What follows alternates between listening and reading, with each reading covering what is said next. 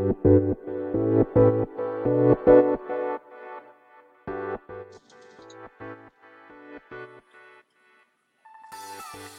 い。始まりました。本を読んでは独り言ラジオ。私、変な髪型をしたポンコツ薬剤師こと町田和俊でございます。はい。というわけでですね、今日も読んだんだか読んでいないんだか、積んだんだか積んでいないんだか、といった本たちの中からですね、一冊紹介してゆるーりと語っていきたいと思います。はい。本日紹介する本は、生き心地の良い街。この自殺率の低さには訳がある。岡真由美さんの本でございます。こちら、えー、2013年7月22日第1釣り発行。えー、そして2022年7月6日第19釣り発行となっております。はい。えー、こちらの本ですけれどもね、えー、いつものように、えー、この本と出会ったきっかけ、そして、えー、目次や帯の文言から、えー、この本を紹介させていただき、そして最後に独り言とという3部構成でいきたいと思います。はい。まずですね、まあ、この本を手に取ったきっかけというのはですね、まあ、以前、えー、もうすでに配信済みではあるんですけれども、えー、森川水明さんのその島の人たちは人の話を聞かない、精神科医自殺気象地域を行くという本をですね、えいつだったか忘れましたが、すでに配信しているんですね。で、まあ、その本の、えはじめにというんですかね。はじめにのところに、この岡真由美さんの本が紹介されているんですね。はい。えー、っと、はじめに、まあ、この、なんだ、ごめんなさい。その島の人たちは人の話を聞かないの、はじめにの文言をちょっと、えー、読み上げたいと思いますけれども、え本書は5箇所6回、日本の自殺気象地域、かっこ自殺で亡くなる人が少ない地域に行って、それぞれ約1週間前後宿泊した時の記録である。私の何人かの身近な人は自ら命を絶った。助けられなかったという思いがずっとある。自殺に関する予防や医学の勉強はよくした方だと思う。だけれども、勉強をしても、私にはどうしたらいいかわからなかった。そうやって悩み続けてきた中で、いくつかの私の思考を大きく転換させるものと出会った。そのうちの一つが、岡真由美さん過去、現在、和歌山県立医科大学保健看護学部講師の自殺気象地域の研究だった。過去、詳細は、生き心地の良い街。この自殺率の低さには訳がある。講談社2013年を読んでほしい。私にとって、この発表は衝撃衝撃だった。視点は180度変えさせられた。はいこんな感じでですね、この森川水明さんの本の初めに、この、今回紹介する生き心地がの良い街という本が、まあ、紹介されていたわけですね。ということもあって、まあ、本、この本を買ったというところでございます。はい。なので、まあ、この、まあ、そもそも、その森川水明さんの本買ったの結構前なんですけれども、で、ずっと積んであったんですけど、ただま、初めにだけ多分当時読んでいて、当時読んでいてというか、読んだ時期があったんでしょうね。その時に買ったんですね。ただ、いつ買ったか覚えてないっていうところなんですが、はい。ただまあ、間違いなく言えるのは、まだあの、この、行きつけの本屋さんでありますですね、桑畑書店さんで、こう、リアルな本を買う前の話ですね。はい。なので、まあ、Amazon で買ったと記憶しておりますけれども、はい。で、そうですね。まあ、こんな感じ、そんな感じで、まあ、なんていうんですかね、本の、なんだ、この参考文献とかですね。そういったところからですね、また別の本を手に取るっていうのもですね、なんだろう、本から本に、どんどん旅が、が続、旅路が続いていく感じっていうのがですね、また面白くって、まあ、全部は買えないんですけど、参考文献とか見てですね、あ、この本面白そうだなと思って、まあ、チェックしておいたりとか、まあ、後で購入したりとかっていうことがありますね。まあ、そういうのがまた面白いんですよね。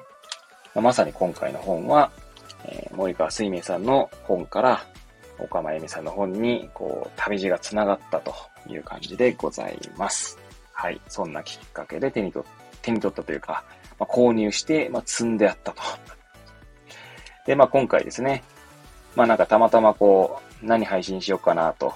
まあ、別にあの、ネタ切れとかってことはなくて、まあ、私の配信を聞いたことある方はですね、ご存知だと思いますけど、まあ、一切読んでなくて積んである本でもですね、えー、手に取ってですね、まあ、自分の記憶ののフックにですね、かけるように、なんだろう、フックというか、まあ、自分の記憶にですね、何かフックをつけるように、まあ、帯やですね、目次の文言を読んで、ただ、あとそれから独り言を語るという感じなので、まあ、そういう意味ではですね、本当に記憶のフックを作るというんでしょうか。まあ、フックを作るっていう表現が正しいかどうかわかりませんけれども、そんな感じの配信なので、まあ、まさに、まさにじゃないです。何が言いたかったかっていうと、全然ネタ切れになることはないんですね。はい。まあ、ただなんとなくですね、今日はこの本を配信してみようかなと。完全気分ですね。はい。特に意味はないんですけども。まあ、ちょうど前回ね、配信したのが意味がない無意味でしたっけか。はい。意味のない無意味だったかな。ちょっとタイトルがちゃんと 覚えていないんですけど、はい。まあ、特にこの本を取った意味はありません。はい。で、まあ、ただ、ただですね、私の感情に、感情というかですね、感覚に沿って、はい、配信することにしました。はい。ということでですね、じゃあ、まあ、続いて、帯の文言や目次の文言からこの本を紹介したいと思います。まず、表紙ですね。表紙の帯には、えー、岡真由美さんの写真とともに、うん、多分写真なんだと思いますけど、これ。そうですよね、多分。写真とともにこのような文言が書いてあります。まあ、これ、それはですね、まあ、サムネイルの写真を見ていただければわかるかと思いますけれどもね。はい。生きづらさを取り除く。徳島県南部のある小さな田舎町は、全国でも極めて自殺率の低い自殺再起床地域だった。町民たちのユニークな人生観と処世術。その極意が4年にわたる現地調査によって解き明かされてゆく。はい。えー、続きまして、背拍子側ですね。あの、ワークバーコードがついてある、ついている方ですけれども、そちらの帯の文言を、え、紹介したいと思います。街で見つけた5つの自殺予防因子。いろんな人がいてもよい。いろんな人がいた方がよい。人物本位主義を貫く。どうせ自分なんてと考えない。病は死に出せ。死って1って、あの、何々死の死だと思いますけど。はい。読み方が死でいいか、なんか別の読み方があるのかちょっと私には、すいません。あの、わかりませんが。はい。病は病気の病の方ですね。はい。そして最後ですね。緩やかにつながる。はい。では、目次の文言ですね。紹介していきたいと思いますが、この本自体はですね、214ページの本ですね。えそして全然あれ急に戻りますが、この本、こあ、先ほどもあれか、森川水明さんのはじ、え本の初めにも書いてありました通り、講談社ですね。から出た本でございますね。はい。えそして戻りますが、213ページの本が、5章ですね。全部で5章はじめにの後に第1章が始まり、で第5章が終わって、結びに変えて、そして最後、調査と分析の流れという項目もあります。はい。では、どうしようかな。見出しのタイトルも読んでいくと、なかなか、でもどうしようかな。悩ましいですね。とりあえず、うん、やっていきますか。じゃあ見出しの文言も読んでいきますかね。では、第1章ですね。第1章、ことの始まり。海辺町でいいんでしたっけかね。海辺町だったかな。えー、ごめんなさい。海辺町でしたっけかね。どこにも、うーんと、振り仮名が振ってあるところがないので、ちょっと多分読み方が合ってるかどうかなんと言えないですけど、海に部屋のへっていうか、部屋の、なんだ、への字って言うんですか。で、海辺町でいいと思うんですけど、海部町、部、うん、部分の部でもあるので、うん、海部、うん、すいません、まあ、はい。まあ、そこにたどり着くまでというサブタイトルですね、あります。えそして見出しの文言ですね。はい。え一つずつ読み上げていきたいと思いますが、えどうやらコミュニティに鍵がある。自殺の危険を緩和するもの。取扱い注意と言われたテーマ。ある意味、日本で最も自殺の少ない町。危険因子はどの町にもある。第2の仮説へと進む。はい。そんな5つの、5つじゃ6つか、6つの見出しですね。で、第1章が構成されております。えそして、第2章ですね。第2章は、街で見つけた5つの自殺予防因子。現地調査と分析を重ねて。はい。どうしようかなこう、見出しだけいきますが、なんか見出しのさらに中に込み出しみたいのもあるんですが、で見出しだけいきますかね。えー、自殺予防因子その1。いろんな人がいても良い。いろんな人がいた方が良い。自殺予防因子その2。人物本位主義を貫く。人物本位って本意は本当の本に一の意ですね。はい。ちなみにその見出しのさらに込み出しには、年長者だからと言って威張らないとありますね。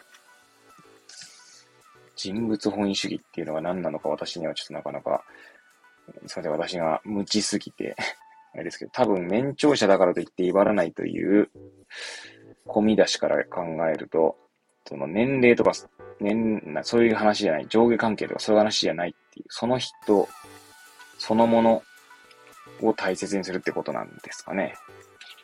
なんとなくですけど。はい。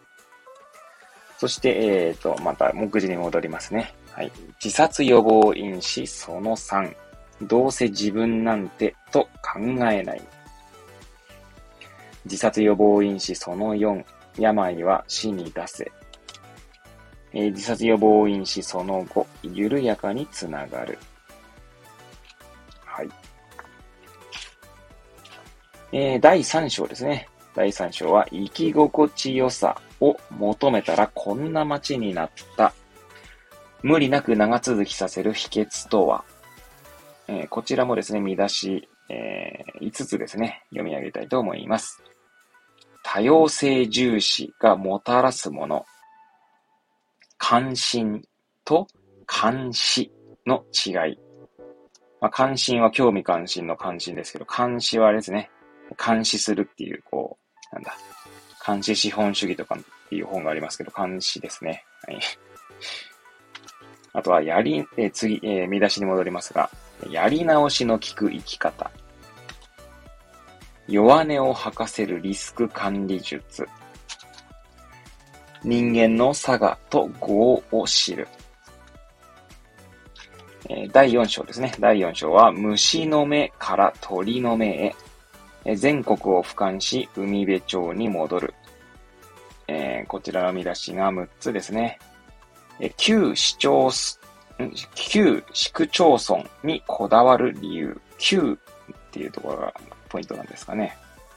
最良のデータを求めて、指標がないなら作るまで、海抜700メートルの山と高原、地理的特性の直接間接的影響、海辺町のサロン活用法、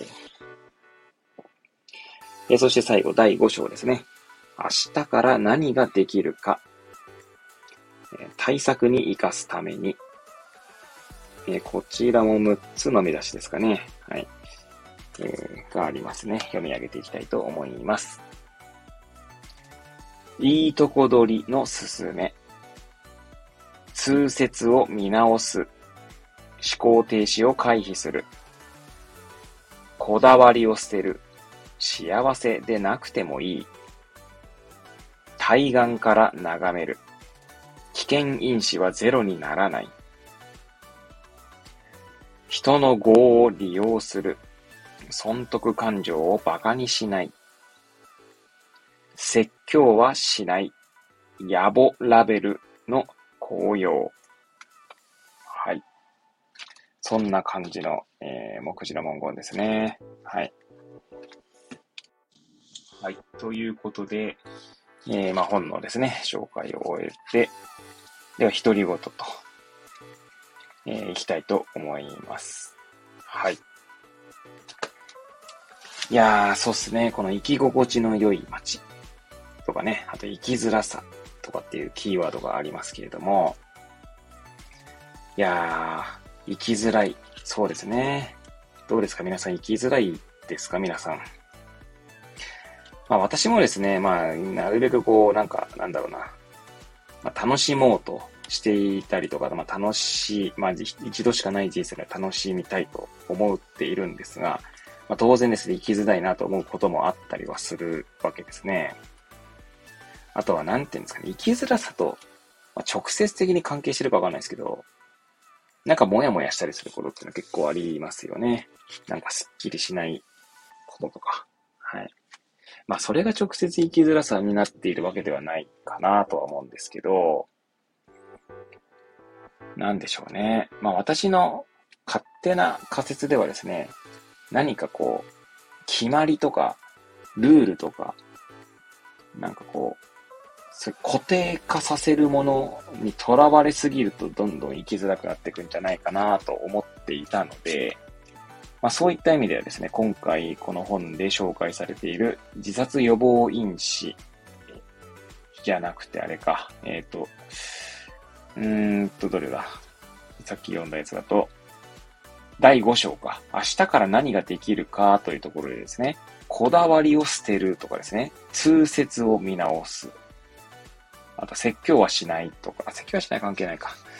対岸から眺めるとかもですね、この3つなんかは、まさにその固定化と、まあ、真逆の方向性を持った、えー、なんだろうな、対策なんじゃないかなと思いますね。なんとなく。まあ、読んでないんですけどね。文章はね。まあこの文言だけでっていうことですけど。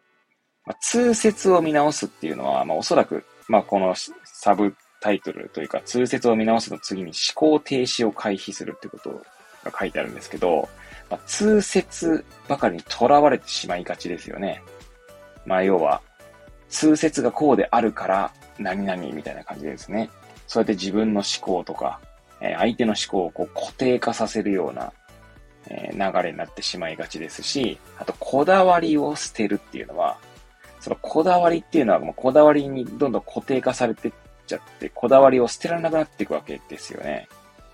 まあ、なんか自分何言ってるかよくわかんなくなってきましたけど こだわりを持てば持つほど、どんどんどんどんこう、捨てらんなくなっていくっていうか、うーんと、まあ、こだわりを持つことが全て悪いわけじゃないんでしょうけどね。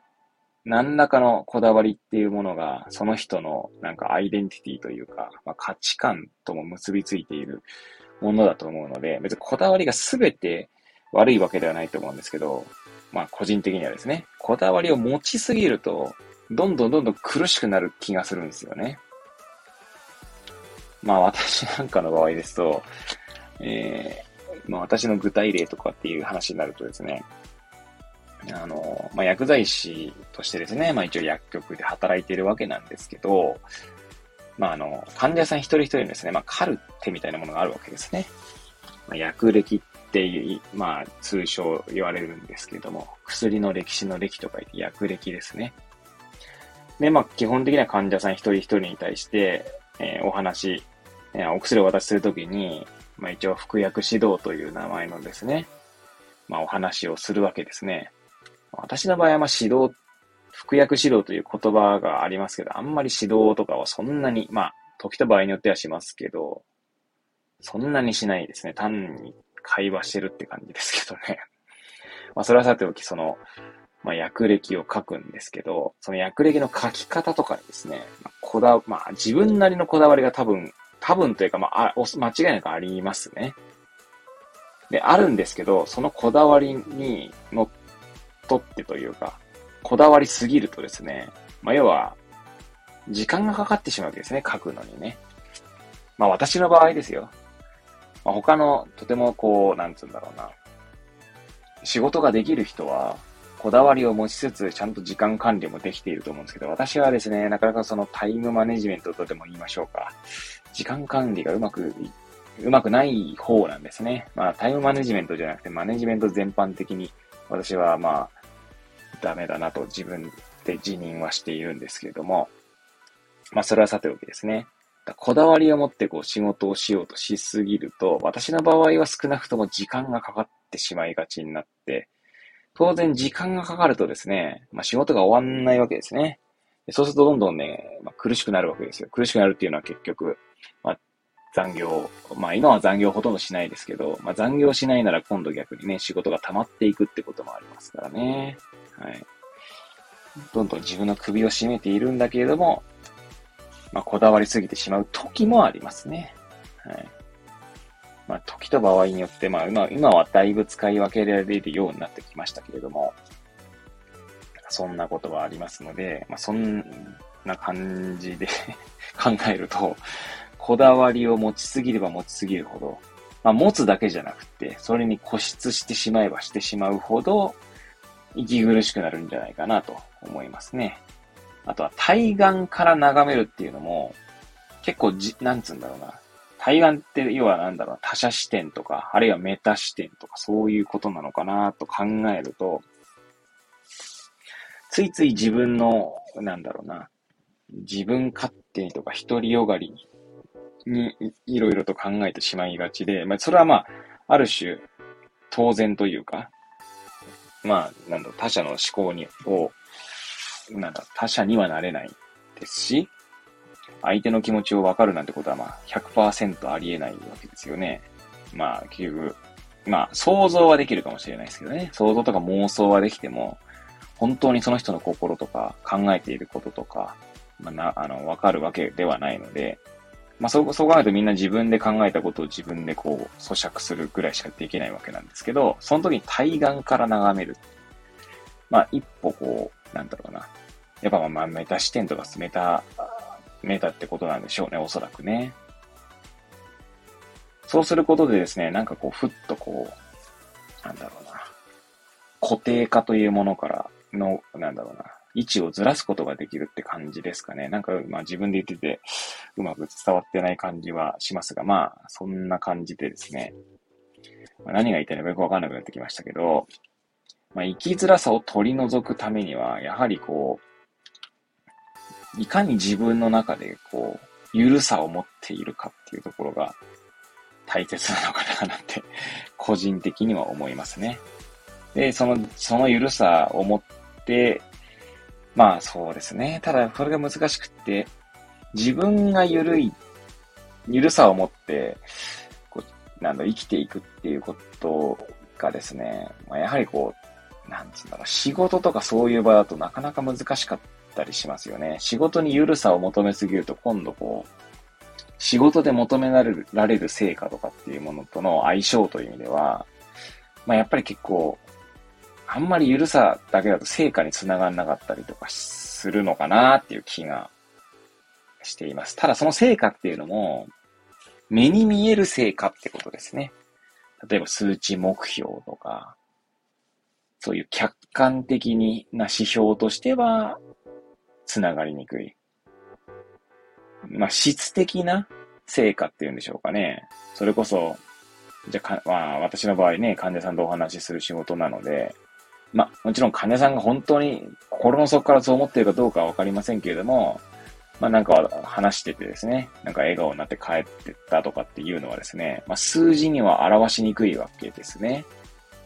まあ笑顔になった患者さんを数えるってことはできるかもしれませんが、ただその笑顔もね、あの本心かどうかなんてわかんないわけで、まあそれは私も それ別に数値にしようがしまいが、それは変わりないことなんですけれども、なのでまあ、なんだろう、何が言いたいのかわかんなくなってきましたけれども、まあ、目に見える成果が、そうか、そうか、目に見える成果、その数値目標に表、あ、数値に表せる、表すことのできる成果というものと、ゆるさっていうのは、なかなかこう、相入れないところがあるなと思っていて、自分自身がですね、まあ、楽しんだりとか、まあ、ある種ご機嫌に生きていくっていうことの、まあ、そのために、まあ、ゆるさをまあ、許容して私は生きているわけなんですけど、まあ、こと仕事、まあ、ビジネス的な意味で言うと、なかなかこう、いつもこう悩んだりしますね。はい。まあ、今も悩み続けてますし、まあ、そういうところでですね、まあ、ある種マネジメントが、先ほどね、私は下手くそでとか足りないなっていうのがあるんですけど、まあ、そういう足りないところを補ったりとかね、することもありますし、まあ、それこそですね、まあ、ドラッカーのですね、マネジメントという本の、まあ、エッセンシャル版をですね、最近買ったりとかしたので、はい。まあ、そんな感じでですね、まあ、日々悩んだりしながら、まあ、生きておりますけれども、まあ、あの、なんだろうね。この本にね、えー、無理やりつなげると、まあ、悩みながらもですね、まあ、生き心地がいいなと思って生きてもいるので、まあなんかね、生きづらさ。まあどうしてもね、まあ逆に言うとなんかこう、生きづらさって感じてしまうものなのかもしれないなと思ったりするわけですね。なんか話が急にまた、なんかまた喋り出してしまいましたけれども、なんかよく、よく仏教だったと思いますけど、まあ生きることは、あの苦しみであるみたいな。一切回復でしたっけか。はい。だったかな ちょっと私もちょっと仏教に詳しいわけじゃないんですけど、確かそんな、えー、教えがあったと記憶しております。はい。まあ、苦しいってことですね、なんとなく生きづらさってなんとなくこう、近い部分にとか近しいものかなと。まあ、イコールではないと思うんですけど、生きづらさを感じているからイコール苦しいわけでもないのかなって気もしますし、まあでもまあ、苦しいと感じている人が生きづらさを感じるってことは、感じているってことはありそうですよね。なんかこう、なんだ、部分集合とかなんか、そういう話なのかな、ちょっと数学もあんまり得意な方じゃないのでそういうこともありそうですけども、なんか、なんだっけ、忘れちゃったな。えー、まあちょっと出てこないのでやめましょう。はい。なのでまあ、生きづらさをゼロにするっていうことはなかなか難しいのかもしれないですよね。生きづらさを感じている分、どっかでこう発散することが必要なのかもしれないし、あるいは感じる、な、そうだろうな、生きづらさというもの自体をなるべく小さくするっていうこともね、だなんだろうな、生じないようにするみたいな、まあ予防的なことも必要なのかもしれないですし、はい。まあそんな感じでですね、まあ、まあ、生きることがね、苦しいものだとすると、まあ、生きづらさはみんな感じるかもしれないけれども、まあでもそんな中でもですね、生き心地がよく、まあ、ご機嫌に暮らしていければいいのかな、なんて思う今日この頃でございます。はい。無理やりなんかまとめて、まとめたようでまとまってない気がするんですけどね。はい。まあ、この本、えー、まあ、まだ積んであった本ですので、えー、これからですね、また徐々に読み進めていければなと思いますし、はい。まあ、ちょっとまたね、私の中でもやっぱその自殺とか生き心地の良さとかですね、まあ、生きづらさみたいなものはですね、まあ、ある種、なんかこう、探求テーマでもありますので、えー、この本をパラパラとめくりながらですね、また思いを馳せていければいいかななんて思っております。はい。というわけでですね、今日は生き心地の良い街という本を取り上げさせていただきました。はい。ぐたぐたと語ってまいりましたが、今日はここら辺で、えー、まあ、お開きとさせていただきたいと思います。それではまた次回お会いいたしましょう。ごきげんよう。